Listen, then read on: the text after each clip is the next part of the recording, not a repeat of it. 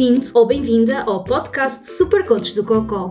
O meu nome é Vera Gomes e tenho colite ulcerosa. Por aqui falo sobre o karma de conviver com as doenças inflamatórias do intestino e de aventuras que nos fazem chegar a velhinhos com histórias para contar que começam por foda-se, houve uma vez.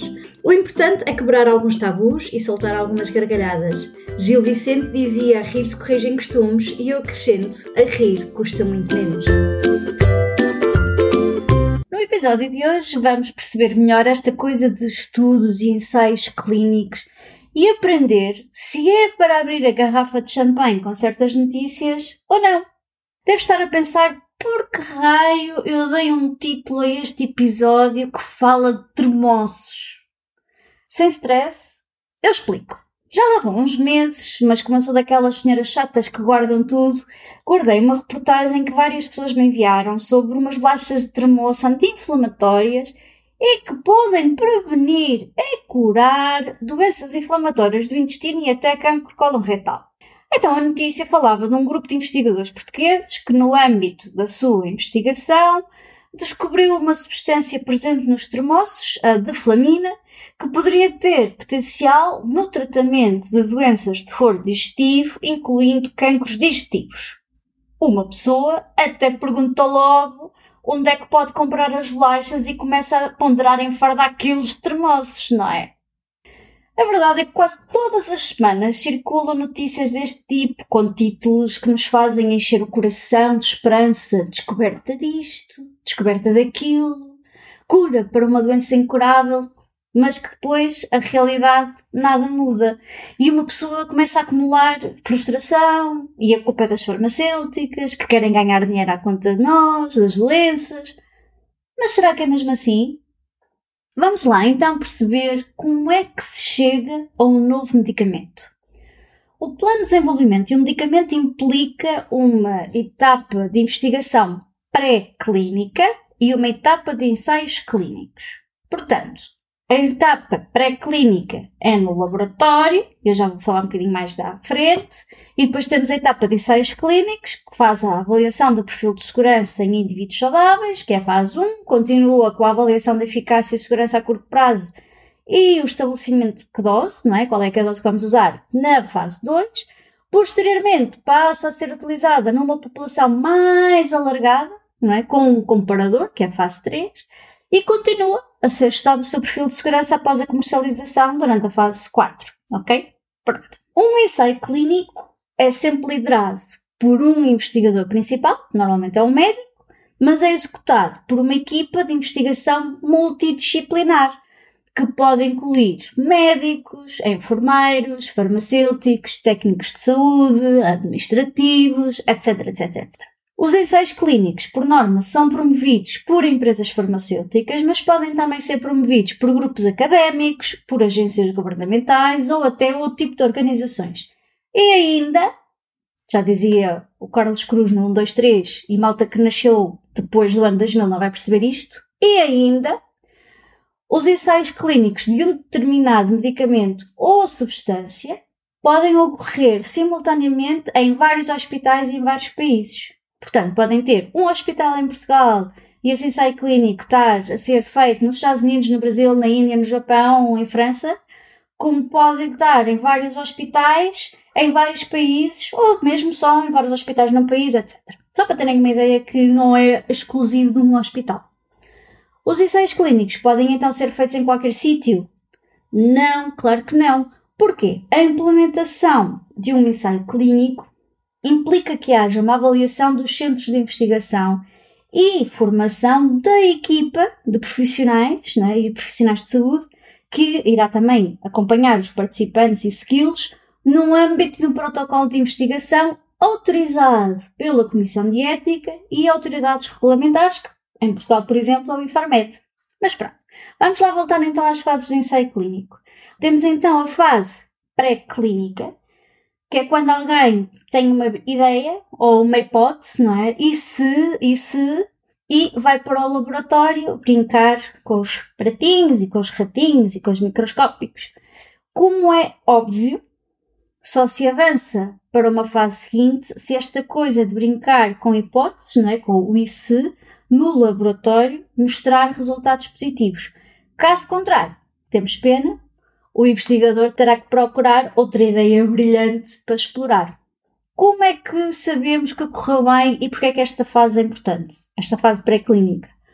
Porque para se estudar clinicamente um medicamento, ele já deve ter sido aprovado em testes pré-clínicos, ou seja, numa fase em que são avaliados aspectos de segurança em animais, nos, nos ratinhos, e antes da aplicação dessa medicação em seres humanos. Quando essa medicação está pronta para ser testada num ser humano, as fases de investigação clínica então iniciam-se e seguem-se uma atrás da outra até que o maior volume possível de informações sobre o medicamento seja obtido.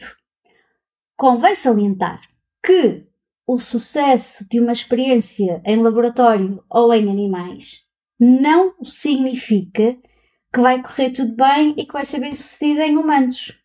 E aqui, é neste preciso ponto, que muitas das notícias que nós vamos lendo com títulos bem sugestivos pecam. Porquê? Porque extrapolam os sucessos em animais para humanos. Ou seja, sempre que lerem um título com cura para a DI e no corpo da notícia a dizer que a experiência é em ratinhos ou a experiência foi feita em laboratório, esquece, esquece. Está ainda muito longe de ser usado como tratamento, se alguma vez se chegar a ser um tratamento. Mas bom, a investigação clínica, como eu já referi no início do episódio, é usualmente classificada em quatro fases: a fase 1, a fase 2, a fase 3 e a fase 4. Olha como sei contar até 4. Hum? Considerando os aspectos mais importantes e os seus objetivos, passarei a resumir de forma sucinta e espero que clara cada uma das fases de investigação clínica para perceberes um bocadinho melhor do que é que a gente está a falar. Então, fase 1. A fase 1 refere-se ao uso do medicamento pela primeira vez num ser humano e geralmente um indivíduo saudável que não tem a doença para a qual o medicamento está a ser estudado. Nesta fase, são avaliadas diferentes formas de administração e diferentes doses. Realiza-se testes iniciais de segurança e de interação com outros medicamentos ou álcool. E nesta fase participam cerca de 20 a 100 voluntários. Fase 2. Nesta fase, e reparem que o número vai aumentando consoante vamos avançando nas fases, participam cerca de 100 a 300 voluntários que têm a doença ou a condição para a qual o procedimento está a ser estudado. E esta fase tem como objetivo obter mais dados de segurança e começar a avaliar a eficácia do novo medicamento ou procedimento, ou seja, tentar perceber se de facto aquele medicamento ajuda ou não pessoas que têm a doença. Os testes nesta fase geralmente testam também coisas tipo diferentes dosagens, diferentes indicações do medicamento para o tipo de doenças, por exemplo, também podem começar a ser avaliadas nesta fase. Se a fase 2 for bem concluída, passamos então à fase 3. Depois de concluída então fase 1, fase 2, então temos que começar a fazer grandes estudos e a decorrer em vários sítios e até em vários países. E nesta fase estamos a falar de cerca de 5 a 10 mil voluntários, dependendo, obviamente, da doença em questão e também por um maior período de tempo. E que, por norma, compara-se com outros tratamentos existentes e recomendados para o mesmo problema. Mas também pode ser comparado com uma coisa que se chama placebo, que nem é carne nem é peixe, mas também não faz mal ao voluntário, não é? A ideia é sempre perceber e provar que este novo medicamento, né, este potencial medicamento ou tratamento, tem de facto mais vantagens do que o tratamento que já existe. A minha mãezinha dizia: para melhor, muda-se sempre. Senão, mais vale estar quieto. E é precisamente nesta fase que se vai tentar perceber se está, vamos mudar para melhor ou não. Os testes de fase 3 devem fornecer todas as informações necessárias para a elaboração do rótulo, ou seja, os ingredientes e o que é que está lá tudo lá escrito, e a bula, a bula do medicamento, aquele papelinho que vem nas caixas de medicamentos e que muitos de nós gostamos de ler e depois entrar em pânico desnecessariamente. A análise dos dados obtidos nesta fase podem também levar, se obviamente os resultados forem positivos, pode levar ao registro e à aprovação para uso comercial do novo medicamento ou procedimento pelas autoridades sanitárias, que na Europa é a Agência Europeia do Medicamento e em Portugal o Infarmed. Seja lá quem esteja a comandar esta investigação clínica, no final vai ter que apresentar toda a documentação com todos os relatórios, com tudo das, todas as fases e entregar para que seja tudo revisto e ter-se a garantia da segurança e da eficácia do tratamento antes de ele ser disponibilizado para tu andares a tomar. Bom, por último, a fase 4, faltava a fase 4. Após um medicamento ou um procedimento diagnóstico ou terapêutica, whatever, ser aprovado e levado ao mercado, ou seja, conseguiste ir à farmácia e pedir o medicamento, são feitos testes de acompanhamento do uso desse medicamento em milhares de pessoas. Isto possibilita o conhecimento de detalhes adicionais sobre a segurança e eficácia do produto, por exemplo, a longo prazo, uma coisa que agora se fala muito, não é? dos efeitos a longo prazo. Um dos objetivos importantes nesta fase 4 é precisamente detectar e definir os efeitos colaterais previamente desconhecidos ou incompletamente classificados e caracterizados, assim como fatores de risco que possam estar relacionados. Esta fase é normalmente conhecida no meio, não é? No meio desta malta toda, como a farmacovigilância, e na qual todos os medicamentos que fazemos para a doença inflamatória do intestino estão. Bom, e em bom rigor, até a aspirina e o Benuron. Todos os medicamentos, depois de aprovados, entram na fase de farmacovigilância ad eterno. Por último, perguntas tu e muito pai, quanto tempo dura cada fase do ensaio clínico? Não desesperes, super do cocó sempre ao dispor. Os estudos da fase 1 geralmente duram vários meses, mas menos de um ano. Com estes testes, mais uma vez, estamos a testar os tratamentos quanto à segurança e não à eficácia, é? e por isso mesmo só se podem inscrever voluntários saudáveis com cerca de 70% dos novos medicamentos que passam a fase 1 e entram na fase 2. Portanto, como podem ver, tipo, não passas uma fase, voltas à casa de partida. Portanto, se passar à fase 2, normalmente cerca de 70% da fase 1 passam à fase 2, e na fase 2 continua a medir a segurança enquanto observa a eficácia do tratamento. Certo? Foi isto que a gente falou. Portanto, os estudos da fase 2 recrutam até centenas de pacientes que reúnem as condições para participar e esta fase geralmente dura vários meses até dois anos no máximo. Da fase 2 para a fase 3, apenas 33% dos medicamentos passam para a fase 3, hein? que testa o potencial tratamento no maior número de pessoas. Portanto, nesta fase 3, já estamos a falar mesmo de um grande número de pessoas e pessoas com a doença. E então, esta fase que mede a segurança e a eficácia com muitos voluntários, às vezes até milhares, demora cerca de 1 a 3 anos. Após a fase 3, então, como expliquei, a farmacêutica pode submeter às autoridades competentes, e isto muda de país para país, e na Europa ainda temos mais a Agência Europeia do Medicamento, a documentação relativa ao tratamento para aprovação. Ou seja, como eu te disse, todos os relatórios de todas as fases, de tudo o que fizeram. E as autoridades? Em Portugal, o Infarmed, a nível europeu, a Agência Europeia de Medicamento, nos Estados Unidos, a FDA, varia, como podes ver, analisam os resultados de todas as etapas do ensaio clínico para determinar se vai aprovar o medicamento e se irá permitir que a empresa farmacêutica comece a comercializá-lo para o público. Após a aprovação, tal como eu expliquei, então um tratamento entra na fase 4, que é também conhecida como esta pós-comercialização ou farmacovigilância, e aí os pacientes são monitorizados para os efeitos colaterais de longo prazo do tratamento e está sempre a decorrer. Portanto, nunca, esta fase 4 nunca acaba. Isto é assim um resumo geral. A determinada altura, a uma determinada altura poderá surgir a curiosidade de querer saber quais os ensaios clínicos que estão a decorrer. Legítimo, óbvio. E portanto, aqui é só preciso ter atenção que muitos estudos correm a nível internacional, uma vez que envolve equipas de vários países, e isso também aplica-se na área das doenças inflamatórias do intestino, não é, não é uma exceção.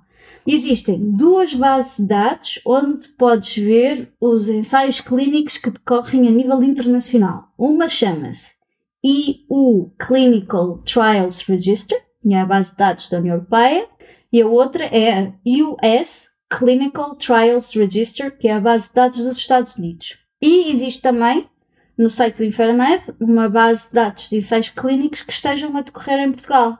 Atenção que pode acontecer, já como eu disse várias vezes ao longo deste episódio, de um ensaio clínico estar a decorrer num único país ou em vários países, mas nem sequer estar a decorrer em Portugal ou vice-versa.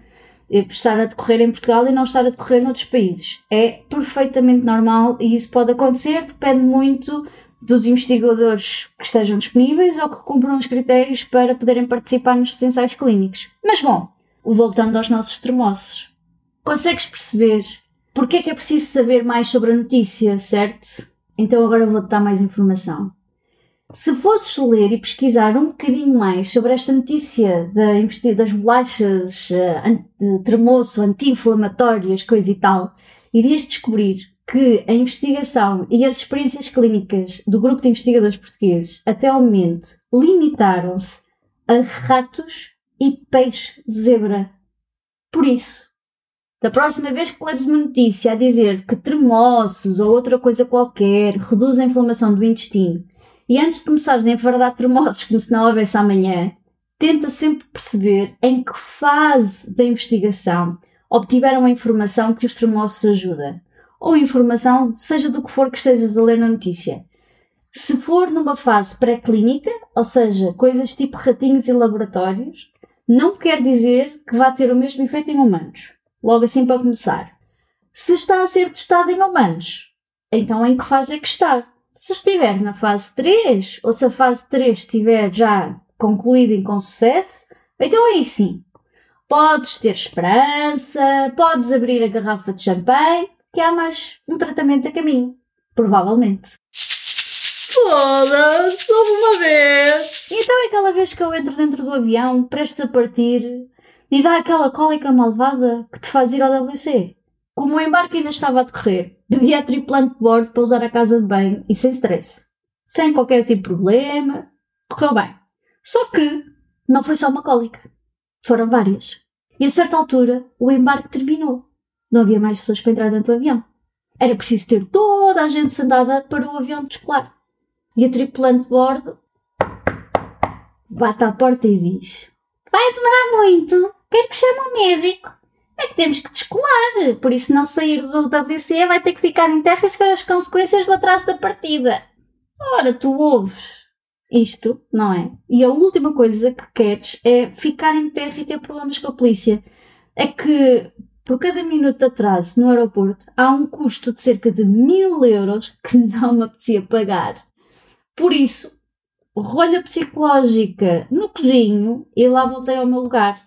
A partir daí, e em fases críticas da colite ulcerosa, sempre, comecei sempre a enfiar uma fralda antes de embarcar num avião. Just in case. É tudo por hoje. Se gostaste do que ouviste ou achaste interessante, se esboçaste um sorriso ou soltaste uma gargalhada, então está na hora de seguir os desígnios do Buda e partilha este episódio com um amigo e que Buda do Cocó esteja contigo. Bye.